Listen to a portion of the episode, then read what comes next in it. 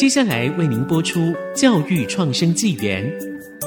本节目由联华电子科技文教基金会赞助。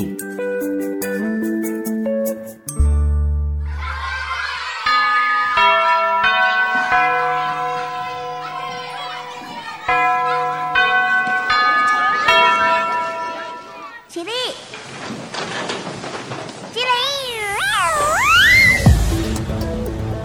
跳脱填鸭教育，多元思考学习，孩子的未来有无限可能。欢迎来到教育创生纪元。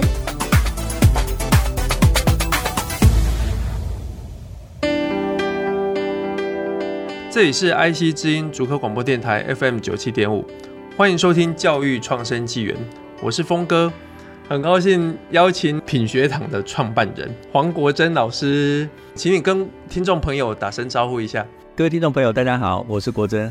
在上一集，我们跟国珍老师聊到了阅读这件事情。那我们好像忘了提到，其实黄国珍老师他的爸爸就是一个鼎鼎有名的台湾的文学家，哦，他叫做黄春明。那在这么厉害的爸爸前面，其实国珍老师呢，他在小时候其实没有受到太多爸爸所谓的管他看什么书啊，或者是对他有太多期待。我觉得也是这样的一个。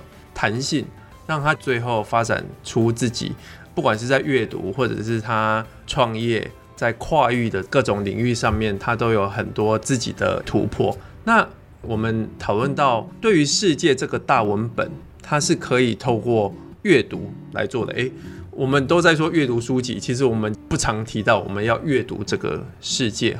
那我就必须要再回过头来问一下说。国珍兄，你在外面讲阅读素养的时候啊，你有没有想过阅读这件事情，它到底是怎么样可以去影响一个人的思维，或者是在阅读这件事情，他要去接到一个真实的情境的时候，我们有没有可能把阅读是真正可以把它付诸在我们的生活的行动里面呢？我觉得志峰兄问了一个很关键的问题哈。阅读素养，简单的说就是阅读素养跟生活跟我们自身条件的关联性。那这刚好在阅读上是两个层面的影响，但它来自一个很根本的源头。嗯，以前我们把阅读当作是一个重要事情来提醒孩子，是因为我们可以借由阅读读到许多人不同的生命经验或者他应该拥有的知识。嗯，所以阅读对我们来讲是一个丰富知识与经验的能力，但。现在所谈的阅读素养，它多了一个不一样的面向，因为现在所谈的阅读素养来自于认知心理学、认知科学所谈的认知历程。嗯，认知历程，也就是说，我如何去认识外在的环境，而且采取合适的行为来对应我处的条件。简单的说呢，在阅读现在所谈的这个认知呢，跟另外一个心理学上的词有关系。这个词或许有些朋友熟悉，但大部分的人比较少听过，叫做基模，它的英文叫 schema 哈。基模它是一种人类所具备一种复杂的认知条件，它是来认识我们周遭的世界，而且这个认识周遭的世界的结果是基于这个基本的模型，也就是我们认识这个世界有个基本的模型。它简单的来讲，它就是我们的心智习惯。就是说，我的外在条件其实是我对于我的价值、我的某种认知所形成的。我对于工作上面的选择，也是我自己的认知跟我的某种价值所构成的基模来做选择。所以，一篇文章它到底会被读出什么样的结果？一种是我纯粹接受对方所告诉我的内容，不管是知识或者是经验，但基模。可能会带来另外一个影响，我会选择我要看的，跟我会相信的。对，习惯嘛。对，因为它是习惯，所以这就形成有趣的是，可能我们过去很乖，我们就听老师说你要照着他的话去说，但现在这个社会这么复杂，我怎么知道说他所说的话跟他所讲的道理，在现在这个世界，他还依旧有道理，行得通，行得通，嗯，所以就会倒过来了。我们必须要有能力能够判断他所讲的这个道理，在现在我们所处的这个环境，我要不要采用它，或者我可不可以做什么样的改变？所以所有的学习不是拥有别人跟我讲的属于他的答案，而是我今天广泛而大量的去了解别人怎么看待这件事情。嗯，而我在中间里面，透过我自身的条件跟我对环境上面的认知，我可以去建构属于我自己的观点跟方法。所以它跟过去的阅读在能力跟表现上面就非常的不同。过去我们常常讲说我们要学习别人，嗯，但现在是我要有能力能够知道我需要学习什么，对，跟我能够做什么判断。所以主体在自身上面，再也不是因循别人的答案，而是自己要能够提出想法。所以到底是阅读形塑我们，还是我们去形塑我们的阅读？我觉得在现在来看的话，会变成我们是什么样的人，嗯，我们具备什么样的基模。它就会形成我们自己在阅读上的选择。那最好的状态就是我是一个开放性的，我的基模本身就是开放性的，而且是一个可以调整跟变动的。不能够变动的基模就是一种固着的、固执的。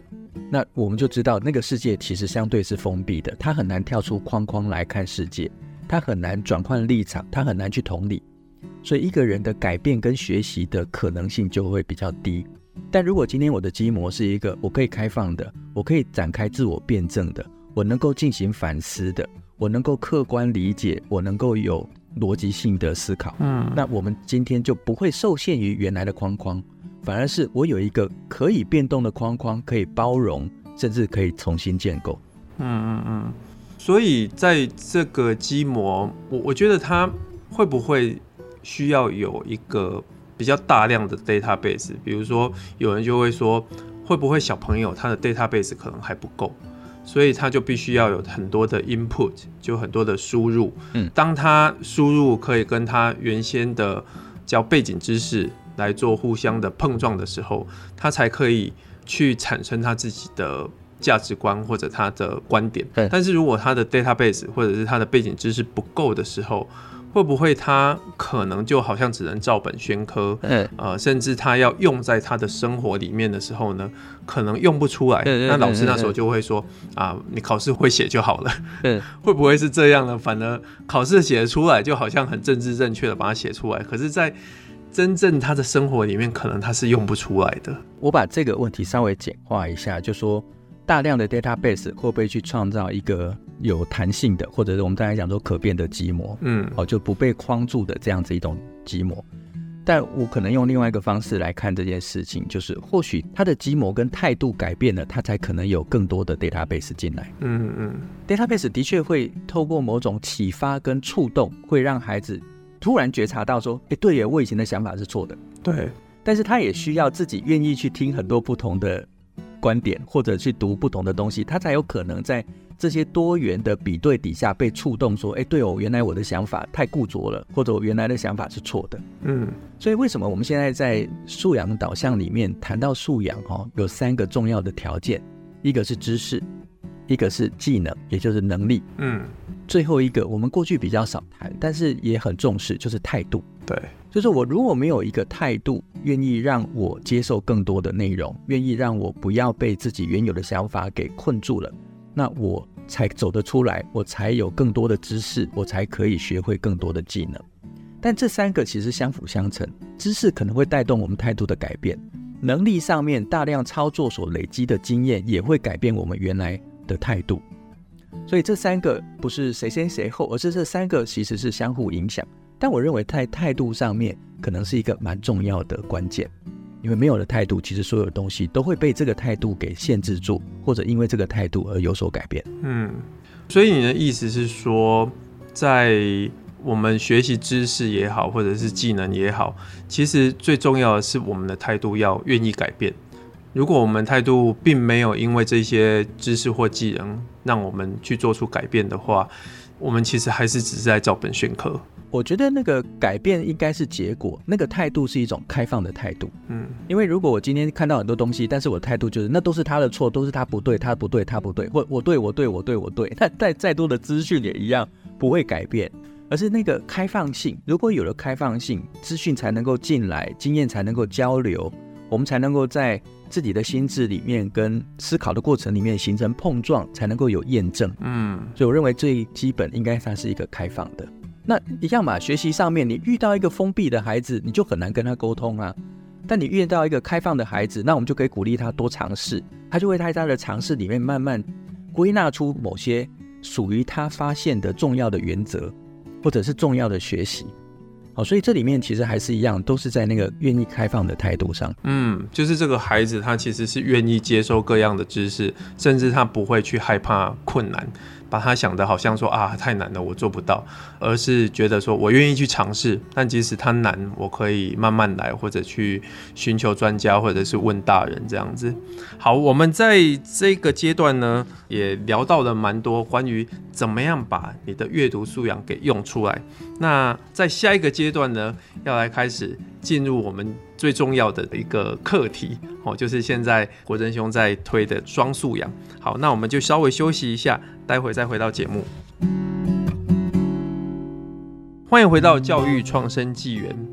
在节目当中呢，我们跟国珍老师聊到了关于怎么样把阅读素养用在生活里面。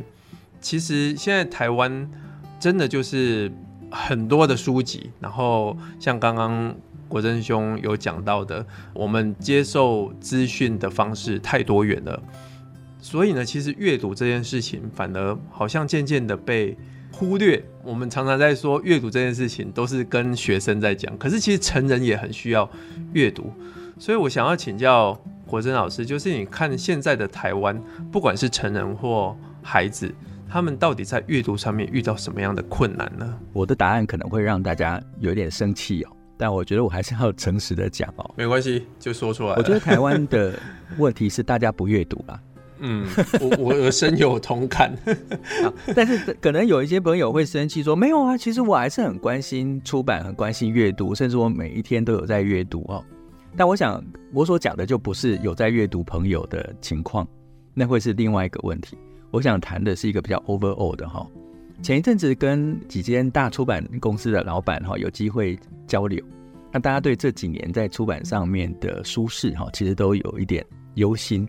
啊，因为纸本书在销售上是掉的蛮大的，那数位出版虽然有提高，但是好像也没有办法补上纸本书掉下来的营收。那大家就在想说，到底出了什么样的问题哦？我发现，在 YouTube 上面介绍书、推荐书的频道越来越多，嗯，而且在上面稍微注意一下哈，上面的这种订阅或者是流量都还蛮大的，嗯。那这看起来到底是好事还是坏事？因为它好像是对书的一种推广。哦，今天只要十五分钟就可以把一本书的内容精华给讲完了。但这里面我看到的是另外一种让人比较忧心的。我今天如果要看一本书，我就不用看了，我就去网络上面 YouTube 把这本书的介绍打开来。那的确，现在有很多 YouTuber 也很用功，在书里面的一些。精华啦、内容啊、重要的观念都会整理出来。好，那简单的讲，就是这本书就讲完了。嗯，那还需不需要去看？我相信大部分人会觉得说，这样子我已经把这本书给消化完了，因为有人帮我消化了。嗯，好，那我就是说这件事情跟以前我们教育上面，尤其现在想要改变的问题是一样的呢？因为我们其实也就是从 YouTuber 身上获得答案，这跟我们以前教育跟学习上面。我们不在乎答案是怎么来的，我们只在意我有没有答案。所以以前考试只考说你记不记得老师跟你讲的事情，嗯，那谁是答案的提供者？老师嘛。对。那现在对一本书，已经有人帮我读完了，然后我就把它像以前同学借笔记一样借来，我就把笔记抄一抄，我把笔记重点都背下来，老师考了我就会了。嗯。那好像我学会了这个单元，但。记得这个单元里面的重点，就代表我们学会的这件事情嘛？你就说《第五项修炼》这本书，大家一样都可以画重点啊，都可以实际上面把里面的概念都讲清楚啊。但第五项修炼到你真实的生活上面要使用的时候，你在组织你的团队的时候，你如何去对待你整个公司里面的伙伴？嗯，那是另外一回事情。可是这里面有很多细节，很可能是我们真正去阅读原来的这本著作的过程里面，在。作者字里行间，我们在某个时候停顿下来，某个时候把我们的经验带进去，某个时候我们会对作者的想法提出反证，在这个比较长的阅读跟思考的时间，我们才真正把这本书融入到自己的经验跟知识系统里面，发现我不知道的，发现我原来原先的认知是错的。嗯，可是如果今天我只是从别人那边把这本书的摘要，那很可能你听完说啊，这些我都知道啊，啊，这本书也没什么价值。但是这本书的价值并不在于它告诉你这几个重点，可能在它的叙述跟例子的过程里面，它带给我们更多有层次的思考跟认知学习。对，所以我认为阅读很重要，但是我们有没有亲自去阅读？带着什么能力去阅读？我们读出什么样的品质？这件事情是要被教会的。嗯，这才是这么多年我为什么离开产业界，进入到教学现场，然后去推动阅读教育。因为如何成为一个有品质的读者，才能够让你阅读内容的品质被读出来。是我我觉得，因为现在资讯量真的太大了，在阅读这件事情，其实我也看到很多，甚至是大老板们，他们呢。会花钱订阅那一些说书人，然后请他们帮他阅读完之后还要做 PPT 哦，然后他们一个月就是付高一点的费用，请这些人帮他看完书、做完 PPT，然后他就觉得好像全部都吸收了。可是这个吸收到底是这个说书人他的吸收，还是是这个大老板吸收？那刚刚国珍兄讲到的，就是我们从在阅读的这个过程当中。到底我们有没有真正去了解这个作者他想要表达的，而不是只是好像听别人去 summarize 这个作者所讲的？我觉得这个能力是很重要。就像我在看一些评论的时候，当我再去重新看这本书的时候，诶，我出来的这个产出或输出或者我的评论，跟前面那一个评论者完全是不一样的两回事。那这件事情就是我自己的阅读跟他的阅读互相在碰撞的火花，其实是不一样的。而我觉得国珍兄他讲到一个重点，就是我们这个阅读的历程到底是怎么样跟自己去产生这样的一个互动跟连接，而变成它真正是一个阅读的素养，就是我们把它应用在我们的生活当中的这样的一个能力。所以我就必须要回到。国珍兄一直在推的这个叫做阅读双素养，要不要跟听众朋友讲一下，到底什么是双素养？我们不是就有素养了吗？为什么还要双素养？对，然后怎么样应用在孩子身上呢？对，的确，很多爸爸妈妈听到双素养就崩溃了，然后很多老师听到双素养就累了。阅读素养还没有搞定，为什么来一个纸本数位双素养哦？嗯，好，这个看起来是新的东西，嗯，实际上在我们生活里面已经存在许久。比如说，我今天在看一个饮料的包装，那他告诉我说，这个饮料的包装热量很低，买或不买？如果我今天只是看到说他说热量很低，那我就买。对，那我适不适合低热量的食物？或者他所说的热量很低是建立在什么条件上面？对，他有没有其他没有告诉我的？那饮料包装上面可能告诉你的不会太多，或者他会故意隐藏了某些不想让你知道的。那这个时候怎么办？我在现场，我只有饮料包装而已啊，那我就可以把手机拿上来，我就可以在手机上面开始找哦。例如说，这个饮料他说热量低，可是奇怪啊，我稍微看了一下，它糖含量还蛮高的啊。嗯。哦，那到底多少糖含量对我来讲是健康的？多少脂肪量对我来讲是适合的？那我就快速的在网络上面可以找到资料。所以你看，一个是纸本上面的阅读，另外一个是透过数位环境跟数位管道，能够快速取得我当下有帮助的知识与经验，来回应我当下所要解决的选择或者是问题。那这种状况在我们的生活上面常常有啊。我今天可能写报告，但是突然某一个作者他讲的什么话，或者他写的哪几本书，我看过了，我印象有点模糊，我就赶快在网络上面找一下资料。或者看到别人怎么去谈这本书，那我就很快的又能够加上我个人的经验，再整理出内容来。所以这种也就是一种纸本数位上面双重应用、双重阅读，然后能够形成的 synergy，就是一种综合性的效果。那这个过去不会存在，是因为过去没有数位这个条件。但是现在加进来，是因为数位已经成为生活中不可切分的另外一个世界。所以这两个必须在。现在的学生的学习跟素养的框架下面，让他两个都能够合在一起，而且有效的被使用，创造出价值来。